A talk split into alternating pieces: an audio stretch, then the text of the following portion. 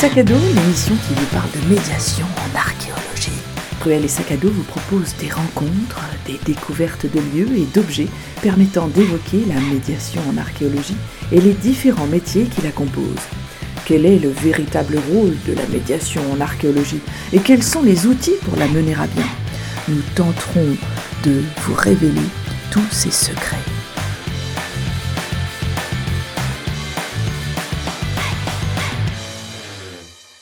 Voilà du côté de Carnac et euh, comme nous faisons dans Truel et sac à dos, maintenant ça devient notre petit rituel, nous avons dit, nous aimons commencer par apprendre à connaître la personne que nous rencontrons et aujourd'hui je suis avec Victoire, Victoire Doré. Expliquez-nous un peu, mais qui êtes-vous? Euh, bonjour, C'est ça déjà. Je suis directrice de Paysage de mégalithes, qui est la structure qui porte le dossier d'inscription des mégalithes de Carnac et des rives du Morbihan sur la liste du patrimoine mondial de l'UNESCO. Et alors, comment es-tu arrivé euh, à avoir ce poste au sein de cette structure? Quel est un petit peu ton parcours? Quand la hum, structure s'est créée, c'était en 2012, à l'initiative des collectivités territoriales et du département du Morbihan. Les, les élus euh, qui étaient dans le conseil d'administration ont tout de suite eu l'intuition qu'il fallait quelqu'un qui s'occupe de la partie vraiment de montage de dossier UNESCO. Et dans ce cadre-là, on s'est rencontrés et j'ai été embauchée pour l'ingénierie du dossier UNESCO, mission que j'assure toujours aujourd'hui. Et alors, tu as été embauchée parce que tu as vu de la lumière, tu t'es dit, tiens, c'est un truc qui me plairait bien. Je travaillais à l'époque pour Icomos France. Donc euh, ce sont eux par exemple qui, lorsque les dossiers euh, sont dans leur phase terminale, vont sur les sites, envoient leurs experts et euh, ils, viennent sur tous les biens qui sont en candidature une semaine pour, pour, vérifier que, qu'on a bien mis la réalité en termes de gestion notamment. Moi, je travaillais pour la section française, donc j'étais à l'intersection avec les, particulièrement les sites qui étaient déjà inscrits. Il y en avait un petit peu moins à l'époque, c'était il y a finalement quelques années maintenant. C'est ça. Et tu avais déjà une connaissance du territoire. Donc j'avais déjà une connaissance des biens qui étaient inscrits, on travaillait avec un certain nombre d'entre eux, et puis on avait une connaissance de- des sites en candidature. En France, on appelle ça la liste indicative. Et sur cette liste, c'est l'antichambre de la candidature officielle. Il y a certains sites qui sont depuis très longtemps, euh, qui n'attendent qu'une étincelle territoriale pour se relancer dans la, dans la course. Et c'était le cas de Carnac. Donc quand la- l'association s'est montée, portée par le territoire, là on s'est tous dit c'est bon, ça va être la bonne. Donc j'ai envoyé euh, ma petite candidature à plusieurs personnes et dans ce cadre, avec le maire de Carnac à l'époque, Jacques Bruno, ils ont monté euh, leur association et donc on a débuté, on était trois. Euh, et depuis cette époque, j'ai été embauchée pour euh, porter l'ingénierie du dossier UNESCO et notamment faire l'interface avec les archéologues du comité scientifique qui est présidé par le professeur Coppens encore aujourd'hui. Et cette mission qui était le cœur de mon travail est encore aujourd'hui d'ailleurs ma mission principale, en plus de la mise en musique euh, du reste de l'équipe. Et alors, toi, tu t'es retrouvé euh, sur ce type de mission. C'est quelque chose qui te plaisait déjà dans ton parcours scolaire avant Ou tu étais parti peut-être vers d'autres euh, orientations au départ? Moi j'ai fait l'histoire de l'art. Donc à la base j'ai quand même une appétence très forte pour euh, le patrimoine, le patrimoine bâti notamment parce que je, je me suis spécialisée en architecture moderne religieuse. On n'est pas à la bonne époque, on est d'accord. C'est clair. Mais néanmoins, ça reste du caillou. Et quelque part, euh, le concept de, de bâti, c'était, c'est, en filigrane depuis que je suis toute petite. C'est vrai que j'ai, toujours aimé aller visiter les châteaux, les églises. Mais c'est vrai que là, ça reste du caillou, mais tu es quand même plus dans de la gestion de projet. Ouais. tu es quand même en amont largement. T'es pas forcément. Tu peux être sur le terrain ou amené à, Mm. à- à accompagner d'autres sur le terrain, mais tu es quand même plus dans du montage, quoi. Oui, c'est tout à fait exact. Finalement, le tronc commun, c'est bien la préservation des monuments, qu'on soit sur le terrain ou qu'on soit en gestion de projet. Et ça, c'est que ça a toujours été quelque chose de très important. La préservation du patrimoine par la connaissance et par, euh, par le collectif, ça, c'est c'est quelque chose au cœur du dossier UNESCO. Et c'est quelque chose qui me manquait quand je travaillais à ICOMOS on travaillait beaucoup avec l'international. Ouais. Tu étais peut-être éloignée du terrain. Quoi, et j'étais très éloignée de la gestion quotidienne finalement. J'étais plus dans la théorie. Euh, on était à l'interface avec l'État français et notamment le ministère de la Culture et celui de l'Environnement qui sont tous les deux euh, en gestion du, patrimoine culturel. Et puis avec l'international, et ça c'était vraiment très chouette. On, avait des beaux échanges. Euh, notamment lors des, réunions des comités internationaux. Mais la gestion quotidienne, l'application directe et concrète, ça c'était quelque chose qui me manquait et que j'avais très envie de tester. Et ça, la meilleure façon d'aller tester, c'est d'aller travailler euh, bah, en, au sein des collectivités territoriales. Oui, c'est ça. Donc là, au sein de l'association, comment, euh, comment elle se compose? Et euh, vous avez différents services en termes d'action sur le territoire. Mm. je ne spoil pas, mais je pense qu'on y reviendra plus en détail, mais déjà même pour donner un, un prémisse, on va dire, de, de ce que c'est. Aujourd'hui, on est cinq dans l'association. Euh, cinq salariés. C'est une association qui tend à se renforcer puisqu'on va, on va notamment embaucher une urbaniste euh, qui vient nous rejoindre dans le mois prochain. Et on est cinq salariés. Euh, je vais les nommer. Bah Ça sera, mais allons-y. On va rendre à César ce qui appartient à César parce qu'on travaille beaucoup en collectif. Il y a Émilie Edbeau qui est sur, les, sur le terrain qui fait l'étude euh, d'état des, lieux des monuments. Donc il les connaît tous, euh, et même bien au-delà. Euh, et qui est là avec moi depuis le début de l'association. Ensuite est arrivée Marine Chupin, quelques années après, qui elle s'occupe des archives. Donc qui a couru tous les, tous les vieux documents poussiéreux, mais néanmoins extrêmement intéressants et extrêmement importants pour la connaissance du dossier et ensuite euh, est arrivée Priscille Magon l'année dernière, qui elle travaille sur les aspects administratifs et financiers. C'est moins glamour, mais c'est très important, exactement, qui met en musique tout ça. Et euh, heureusement qu'elle est là. Et puis Pauline Meunier nous a rejoint en septembre de l'année dernière et qui est une médiatrice archéologique qui est euh, sur le terrain et notamment en contact de deux publics cibles pour nous, les scolaires et les élus. Donc que des femmes Oui, alors on n'est que des femmes. Ça fait. Euh, j'ai souvent des remarques euh, à ce propos, mais c'est pas du tout. Euh, le recrutement se base pas du tout sur le genre, heureusement, hein, bien sûr, mais je préfère le dire. Il s'avère que. On prend juste les meilleures et les plus adéquates pour le poste et c'est toujours. voilà, c'est toujours des femmes. Concernant toi, donc la principale de tes missions, on a dit que c'était justement la notion de candidature, inscription à l'UNESCO, comment on dit déjà? On dit candidature pour une inscription à l'UNESCO. On ne parle pas de classement, on ne dit pas classé à l'UNESCO. C'est ça, parce que je pense que souvent on l'entend par rapport au classement monument historique. C'est exactement ça. Classé, je suis classé UNESCO. Et non, on ne l'est pas. On ne l'est pas, non. On est inscrit sur la liste du patrimoine mondial de l'UNESCO. Le classement, c'est un peu un abus de langage qui est particulier à la France parce que c'est ce que tu viens de dire. En France, le classement au monument historique, c'est le niveau le plus haut de protection réglementaire pour le patrimoine. Donc je pense que oui, la, vision des gens, elle, est rattachée à ça. C'est ça. Et alors, comment ça marche concrètement? Comment ça marche concrètement En France, on a la chance d'être très accompagné par les ministères de l'Environnement et celui de la Culture dont on a déjà parlé tout à l'heure qui ont mis en place un protocole de, suivi, de conseil, parce qu'on a un patrimoine extrêmement riche. L'idée de, de, cet accompagnement qui s'appelle le Comité des, des, biens du patrimoine mondial, qui est un organe qui se réunit plusieurs fois par an pour accompagner les porteurs de projets, et qui met à notre, à, à notre aide deux experts qui nous aident tout au long du processus. Donc l'idée, c'est de c'est de faire les meilleurs dossiers possibles pour être sûr qu'on soit inscrit et reconnu par la communauté internationale. On, est un des dossiers qui a le plus de biens inscrits. On a une série d'obstacles euh, à passer, des auditions, ça s'appelle, c'est un langage plus consensuel.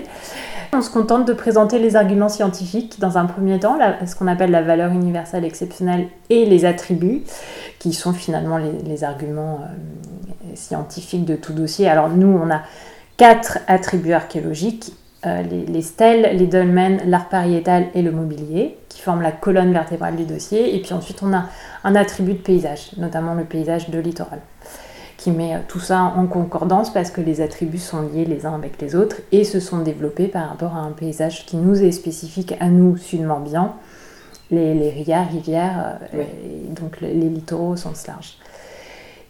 Une fois qu'on a validé ces, ces critères-là, on doit en matérialiser les attributs, pour le dire dans le jargon UNESCO, à savoir définir un périmètre, tout simplement en soi, ça a l'air très simple et c'est finalement extrêmement complexe définir de quoi on parle aujourd'hui, le mettre en concordance avec ce qui a dû se passer au néolithique il y a donc oui, c'est ça. Plusieurs où, ça s'arrête, même pour vous, en termes d'analyse, euh, d'études de, ce, de ces différents sites, euh, parce qu'ils peuvent être en corrélation peut-être aussi avec d'autres qui, sont, qui seraient considérés comme étant hors, euh, oui. hors champ. Savoir où on pose le trait, euh, c'est finalement quelque chose que nous on a défini en termes de paysage et de notamment de structure morphogéographique. Parce que parce qu'il se passe quand même quelque chose de très spécifique chez nous là dans la frange littorale. Donc il a fallu qu'on valide un périmètre, c'est ce qu'on a fait en juin de, de l'année dernière. Et maintenant on travaille à la gestion de ce bien donc quand je parle de bien, c'est à la fois euh, mettre en synergie les 540 monuments dont on parlait tout à l'heure, mais aussi les mettre en concordance avec le paysage aujourd'hui et impliquer l'ensemble des acteurs dans la, dans la préservation et éventuellement la valorisation de ce territoire. Donc il y a une volonté, euh, on va dire, euh, qui est peut-être liée plus à du développement touristique, pour relancer l'économie locale, ou comment ça marche? C'est ça? L'objectif de tout dossier UNESCO, tout patrimoine confondu, tout porteur confondu, toute nationalité confondue, c'est euh, la préservation du patrimoine, voire sa protection. Donc en fait, on le retourne, c'est-à-dire que comme vous aviez trop de touristes, il était temps de protéger ce que vous aviez. Alors peut-être pas à ce point-là, parce que finalement, euh, préserver, ça recèle une multitude de réalités. Euh, sur, euh, qui est lié aux menaces euh, éventuelles. Alors nous, effectivement, tu l'as dit, il y, a, une réalité touristique qui est très présente, particulièrement en saison estivale. De là à dire que c'est une menace directe sur les sites, bon, ça reste à calibrer. Il faut encore qu'on y travaille, qu'on mette en place un suivi. En tout cas, ce qui est sûr, c'est que on parle de sites archéologiques, donc extrêmement fragiles, avec une fréquentation estivale qui peut être un peu délicate. Bon, il y a, voilà, il y a, un certain nombre de menaces sur lesquelles nous on est en train de travailler et sur lesquelles on espère faire un éclairage et attirer l'attention des, décideurs, voire des habitants au sens premier du terme. Et ça sert à ça en dossier UNESCO. Ça sert à améliorer la connaissance, à améliorer l'appropriation collective et à améliorer le, finalement le, respect, la préservation, voire la protection. Euh, euh, qu'on a d'un point de vue très formel. D'ailleurs, en lien avec le dossier UNESCO, ce qui se passe, c'est que l'État a engagé une, euh, mise à niveau et une augmentation des protections réglementaires monuments historiques. Mais rien que ça, c'est assez formidable de savoir qu'il y a plus de monuments qui vont être protégés. Oui, et puis ça sensibilise euh, justement oui, à ce que tu disais, quoi, à prêter attention davantage à son environnement, mm. faire attention si je vais pique-niquer en famille, à pas juste monter, crapahuter je ne sais où. Mm prendre en photo n'importe comment. Euh, oui, ça permet de, prendre soin de ces édifices-là sur du long terme. Ça. Et de prévoir, euh, comme tu le disais, cette destruction à terme pour certains, sans doute, et d'en garder une trace, puisque l'étude aura été faite aussi dans le cadre de, de, cette candidature. En tout cas, ça permet d'avoir un dossier plus complet sur chacun des sites. Quoi. Oui, oui, c'est vrai qu'il y a une très nette amélioration de la connaissance, même s'il y a un certain nombre de scientifiques et d'archéologues qui travaillent sur, euh, sur cette question. On a, on a énormément de sites, on a des centaines de sites. Et euh, tout ce qui améliore la connaissance, à mon avis, favorise la, la protection des monuments. On a euh, beaucoup de monuments qui sont en contexte urbain très contraint. Et rien que hum, de voir qu'au niveau micro-local, euh, il y a une, une, meilleure appropriation collective de ce monument et un meilleur respect que finalement euh, le, menhir qui est en plein milieu de, de, la ville ne sert plus de dépotoir ou de promène-chien. Euh. et ben c'est des petites victoires qui, mises bout à bout, font la réalité et la cohérence du dossier UNESCO. Et alors, pour, euh, pour, toucher le fameux nerf de la guerre dont on parlait tout à l'heure, est-ce que financièrement, ça permet aussi de contribuer sur le long terme à pouvoir mener euh, des actions euh, véritables sur site ou auprès du public?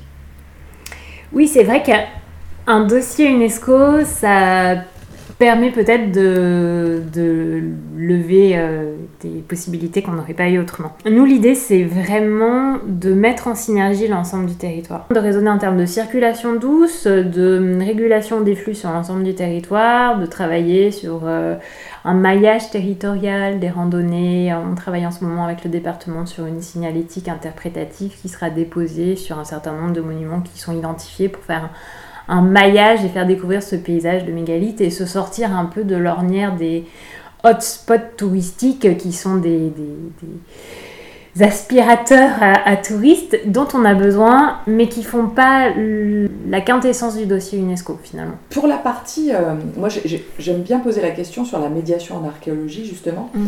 euh, en particulier. Et, euh, et toi, qu'est-ce que tu entendrais par ce que serait la médiation en archéologie? Parce que là en plus tu as l'exemple, au niveau local, de ton expérience à toi. Mm.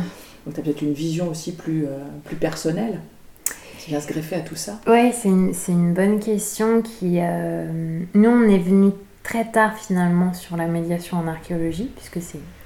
Ma collègue Pauline qui s'en occupe maintenant parce qu'on a, y a un besoin qui s'est fait sentir. Euh, on est plutôt dans ce qui concerne l'appropriation collective liée au hum, dossier UNESCO. Donc, c'est une appropriation qui passe à la fois par euh, la médiation sur un monument, mais aussi dans son environnement euh, de proximité, dans son environnement très large dans le, dans le paysage. Puisque nous, on comprend le monument que par rapport à l'interaction qu'il a avec son petit voisin euh, haute monument et par euh, le paysage qu'il accueille. donc c'est de la médiation un peu, un peu large, au sens large du terme, et qui n'est pas notre cœur de sujet même si paradoxalement c'est bien le monument archéologique qui est au cœur de notre dossier UNESCO. Oui, et puis enfin après ce sera peut-être par obligation aussi que vous allez devoir peut-être gérer une certaine valorisation qui passera par la création d'outils spécifiques, quoi. Oui, peut-être. Ça, c'est. On en est là de la réflexion finalement. C'est quelque chose qu'on est en train de travailler dans le cadre du, du plan de gestion. On a des groupes thématiques sont...